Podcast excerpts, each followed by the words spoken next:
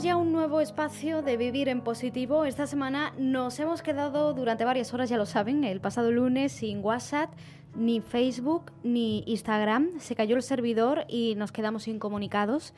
Bueno, incomunicados no estábamos, la verdad que no estábamos incomunicados para nada. Podíamos llamar por teléfono ¿eh? o, o ir a buscar a alguien, a hablar en persona. ¿eh? Pero lo cierto es que hubo muchas personas que se sintieron así, incomunicadas, sobre todo los jóvenes. Hay un concepto usado mucho por los expertos en conducta, por los psicólogos, que se llama nomofobia. No sé si habrán oído hablar de él, seguro que sí, porque en estos últimos días, desde ayer, pues se está hablando mucho de, de este concepto. Se trata del miedo irracional que sienten muchos adolescentes al no tener consigo su teléfono móvil. El pasado lunes, muchos jóvenes experimentaron esta sensación.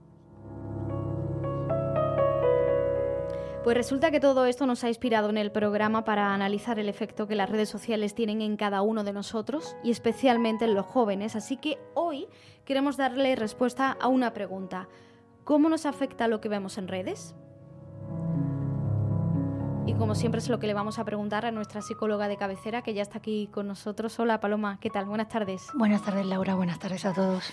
Bueno, te presento para quienes se hayan incorporado recientemente. Paloma Carrasco es psicóloga, licenciada por la Complutense de Madrid y experta en terapia familiar sistémica. Ella cuenta con una amplia experiencia profesional y compagina su labor en consulta con la divulgación y la formación de la psicología. Imparte además conferencias en institutos, en centros de negocios, etcétera, etcétera. En la actualidad, ella ejerce su profesión en el Hospital Quirón Salud Sagrado Corazón de Sevilla. Y para pedir consulta con Paloma lo pueden hacer bien a través del teléfono del hospital. Es el 954 93 76 76. apúntenlo, 954 93 76 76 o bien también es mucho más rápido, más eficaz eh, contactar con Paloma a través de su correo electrónico contacto arroba palomacarrasco.com, porque les recuerdo que Paloma también ofrece consultas online por si nos están escuchando ustedes desde cualquier parte del mundo. Bueno, Paloma, vamos a entrar en materia, pero antes, si te parece, vamos a escuchar eh, un extracto de un vídeo que subí hace unos días un usuario eh, en Instagram. Ahora tú, si quieres, nos completas un poco más la información es Quique Mira su mensaje dirigido pues a los jóvenes, a sus seguidores también, al mundo de los influencers y que tiene que ver con ese uso de las redes sociales y sobre todo ese efecto que tiene en cada uno de nosotros. Vamos a ¿Qué escuchar. hacemos aquí en redes sociales? ¿Por qué estás en redes sociales? ¿Cuánta de la información que recibes todos los días es verdad o es mentira? Hace aproximadamente un mes Facebook afirmaba que Instagram es tóxico para los adolescentes.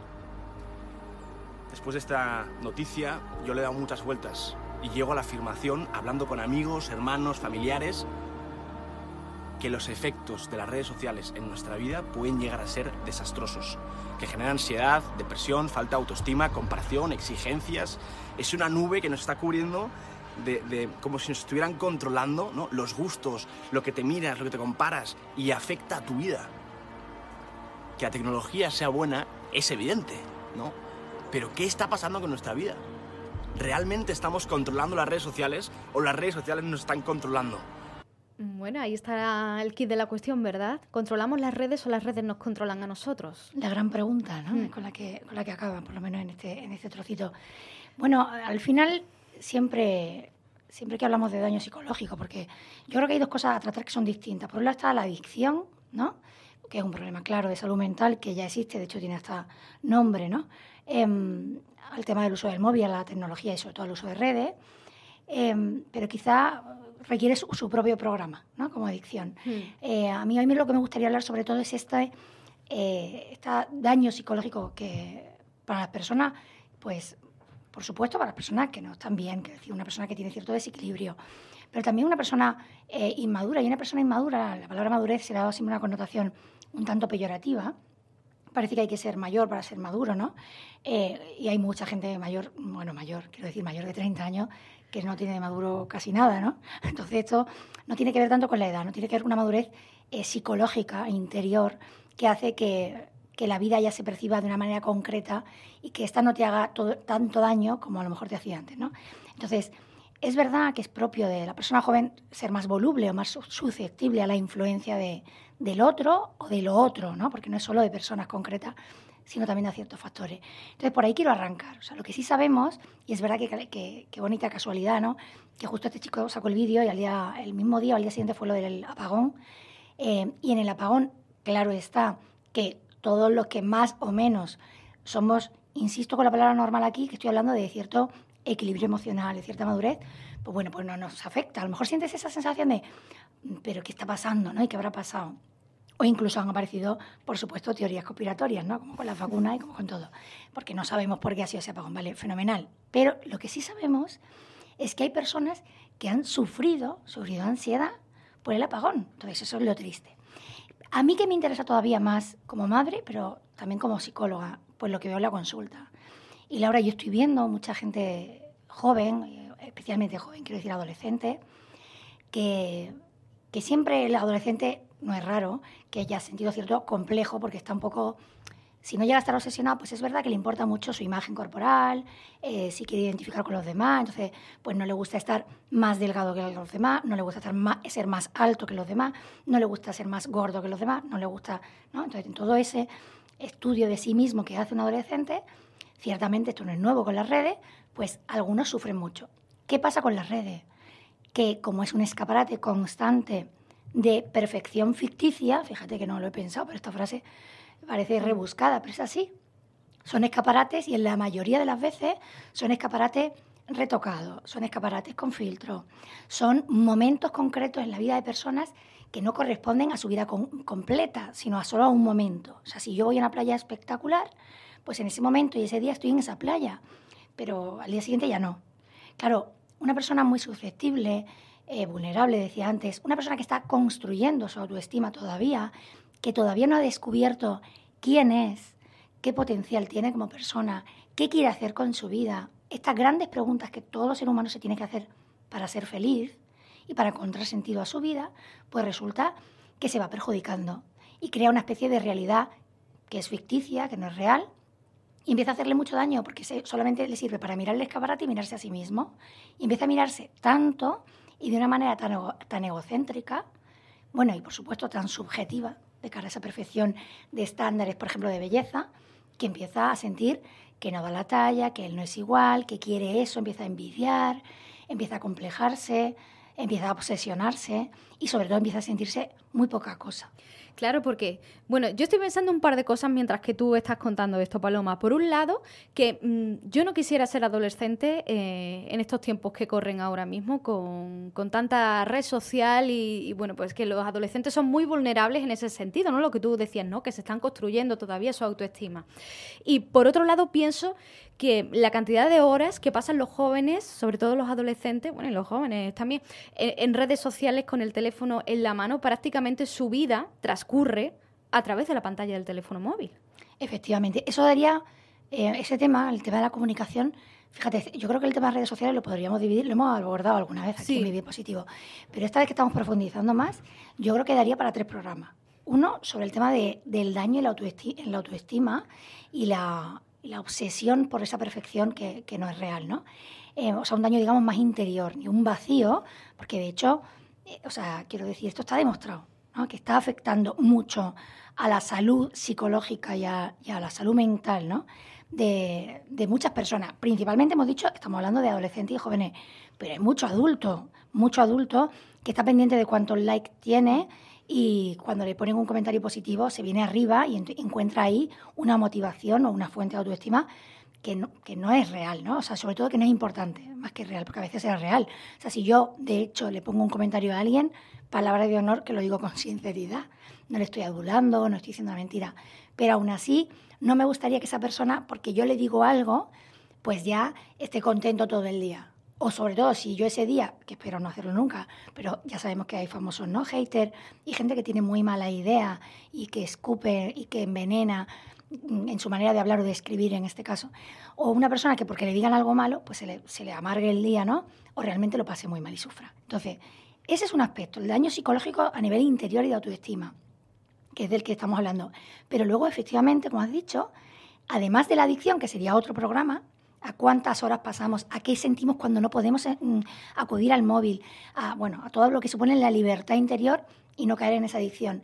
Luego está lo tercero, que es cómo ha cambiado la vida a nivel de comunicación y de relaciones sociales por culpa de las redes. Porque está claro que hay que saber diferenciar. Tú puedes conocer a alguien por internet y, bueno, y sentir cierto feeling, que hay ¿no? esa sintonía entre dos personas y establecer una relación. Pero esa relación no es igual que la que estableceríamos en la vida real. Entonces nosotros, tú has dicho, o sea, no me gustaría ser adolescente porque es verdad que todos es fácil caer en esto. O sea, quiero decir que es que es, es de hecho, es la intención. Nos tenemos que acordar, siempre digo con el tema de la publicidad, eh, que hay que acordarse de que es un negocio. O sea, esto no es que alguien, una hermanita de los pobres, un día decidió conectar a las personas para que sean más felices. No, señores. Detrás hay un negocio que mueve millones y millones y que interesa, sobre todo, vender. Es el principal objetivo. Que luego, gracias a Dios, lo utilizamos para cosas muy buenas. Hemos hablado muchas veces bien de las redes sociales, pero hay un negocio detrás. Entonces, al final, pues las relaciones, pues hay que tener mucha objetividad para valorarlas.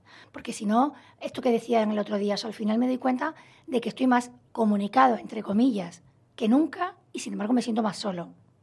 Porque no son relaciones iguales que las humanas normales que hacemos en la calle. Entonces, todo esto hay que capacitarse. Al final, si uno no está preparado, yo creo que nos hemos equivocado, también lo he dicho muchas veces, eh, con el tema, porque yo soy la primera que lo hubiera pasado mal, con el tema de dejar ese, esa tecnología en manos de, de, personas tan jóvenes, ¿no? Por lo menos, por lo menos, por lo menos mínimo el tema de mayoría de edad y toda esta cosa, que sirve para poco, pero algo sirve, ¿eh? pues habría que haberlo regulado. Porque claro, le estamos dando mm, un poder a, a muchas personas que todavía no son capaces de manejar. Si nos cuesta a los adultos, pues a alguien que está en construcción todavía le cuesta más los padres, además, tú lo decías, tienen un papel súper importante y, muy complejo porque, mm, claro, ¿qué se le dice a un niño cuando te pide un móvil con 10, 11 años porque el resto de sus amigos en la clase ya tienen teléfono móvil? O, cómo controlas que tu hijo no se abra un perfil en Instagram o en Facebook y que pueda hablar con desconocidos, con gente que pueda ser incluso mayor de edad, en fin. Como padre, ¿cómo, se puede controlar y, reconducir la situación en caso de que sea así? Bueno, eh, está claro que es muy difícil.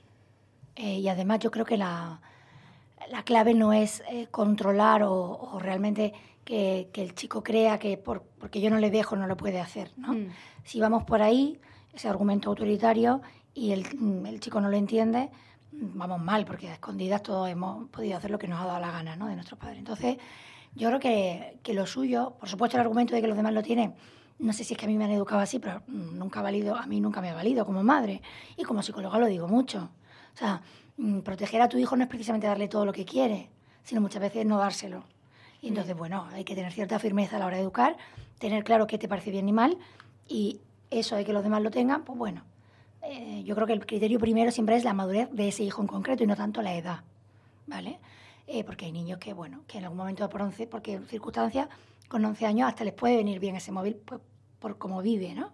Por el contexto concreto en el que se mueve. Y luego muchos que no, ¿no? Pero, pero te decía, no es tanto controlar como educar y formar a ese, a ese niño para que no busque en las redes y en Internet lo que no va a encontrar. O sea, yo creo que el foco es ese. O sea, las redes las puedes usar para qué y teniendo qué edad y teniendo qué capacidad. Pues para según que todos los que empezamos en el 2008, empecé yo con Facebook, para mí la bendición fue que di con gente que tenía perdida. O sea, después de haber vivido, yo soy de Málaga, estudié en Madrid la carrera, me he trasladado muchas veces de ciudad y claro, para mí aquello fue una maravilla porque había gente a la que le habías perdido la pista.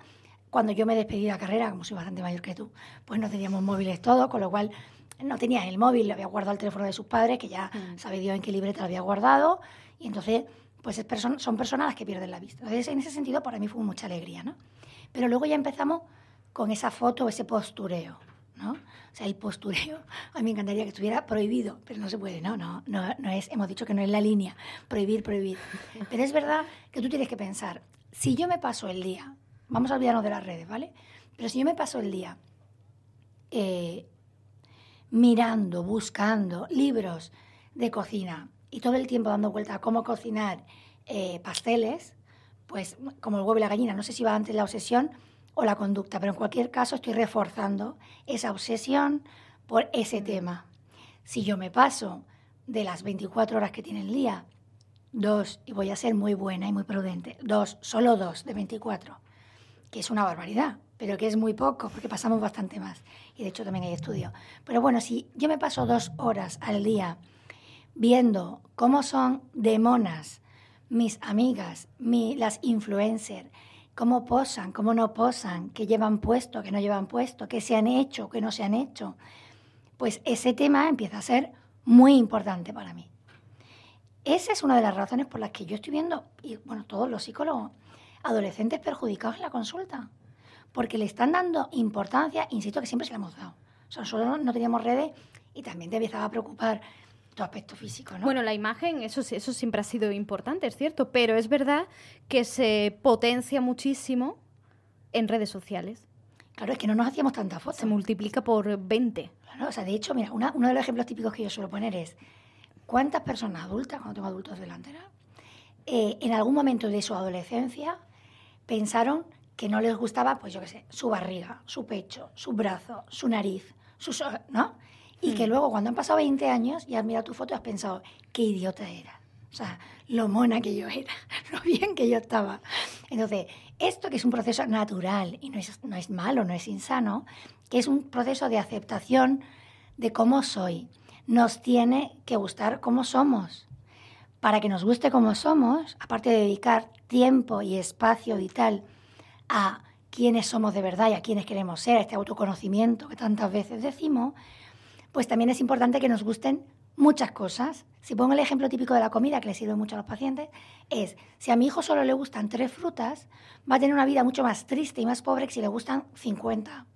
Cuando a ti te gustan más cosas, tienes mentalidad abierta para que incluso cosas que no has probado en tu vida, digas, pues luego la quiero probar y voy a ver cómo es. Porque, mm. bueno, mi madre está diciendo que está bueno, lo voy a probar, luego a lo mejor no me gusta. Cuando a ti solo te gusta una sola cosa, y esto pasa con los cánones de belleza en el tema de la foto, todo lo que no sea eso te disgusta. Y el disgusto, psicológicamente hablando, perturba, hace daño, hace sufrir. Y a veces, objetivamente desde fuera, te das cuenta de que es ridículo. Pero cuando estás dentro no eres consciente.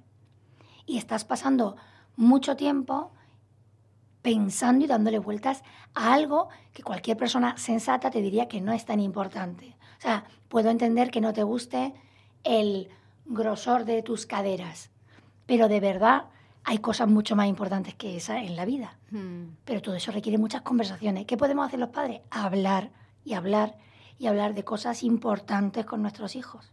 Paloma, quiero ponerte, quiero que escuches un mensaje que subió hace un par de días, creo que fue el martes, fue el mismo, sí, el martes, eh, Ibai Llanos, que no sé si te suena, es un influencer, bueno, con millones de seguidores en redes sociales, un youtuber.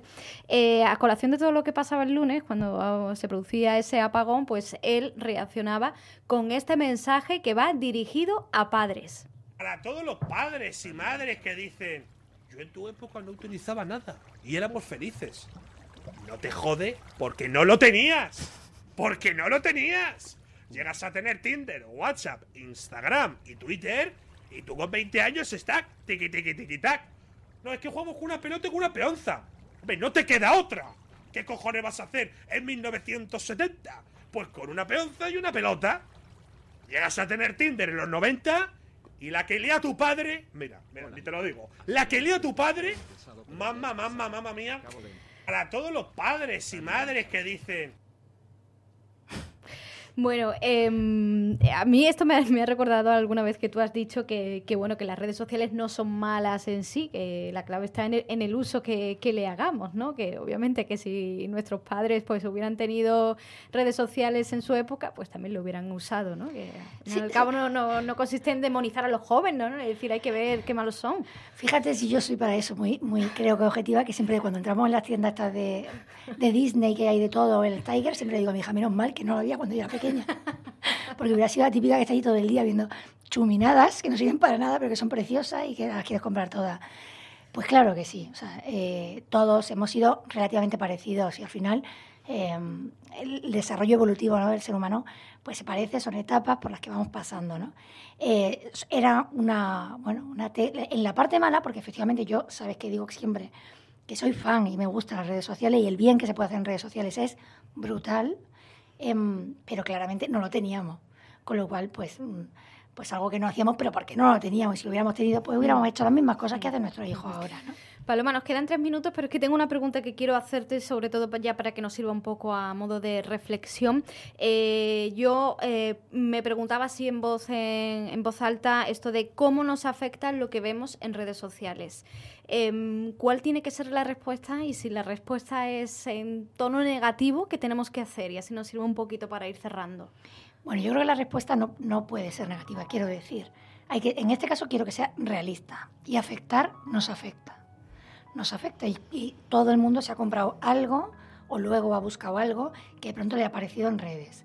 Todo el mundo ha visto a alguien, un perfil que se le ha cruzado porque otra persona lo, ha retuiteado o como se pueda llamar y ha ido a buscar a esa persona un poco más de información. Entonces, la respuesta es que sí nos afecta. No hace falta saber, ¿nos afecta o no? Sí, nos afecta a todos, pero a unos más y a otros menos.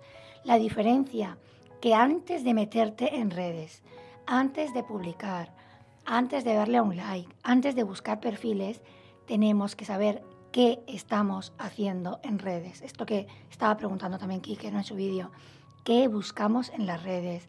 ¿De qué estoy yo lleno y qué por tanto quiero dar a los demás? ¿Qué me gusta de los demás?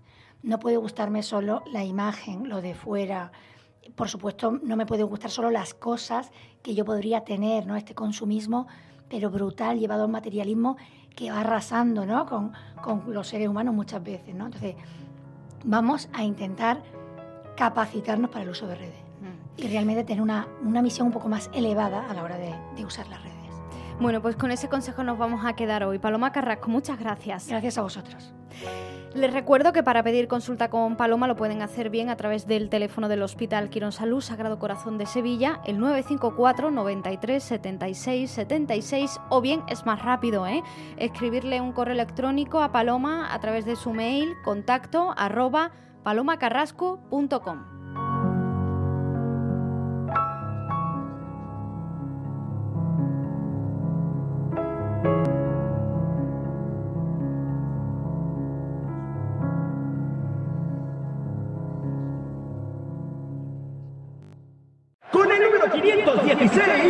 Ana. Con el número 517, María. Madre mía, ¿pero cuándo se acaba esto? Tú ten en cuenta que hay muchísimos campeones, entonces, claro. Pues llevamos aquí desde ayer.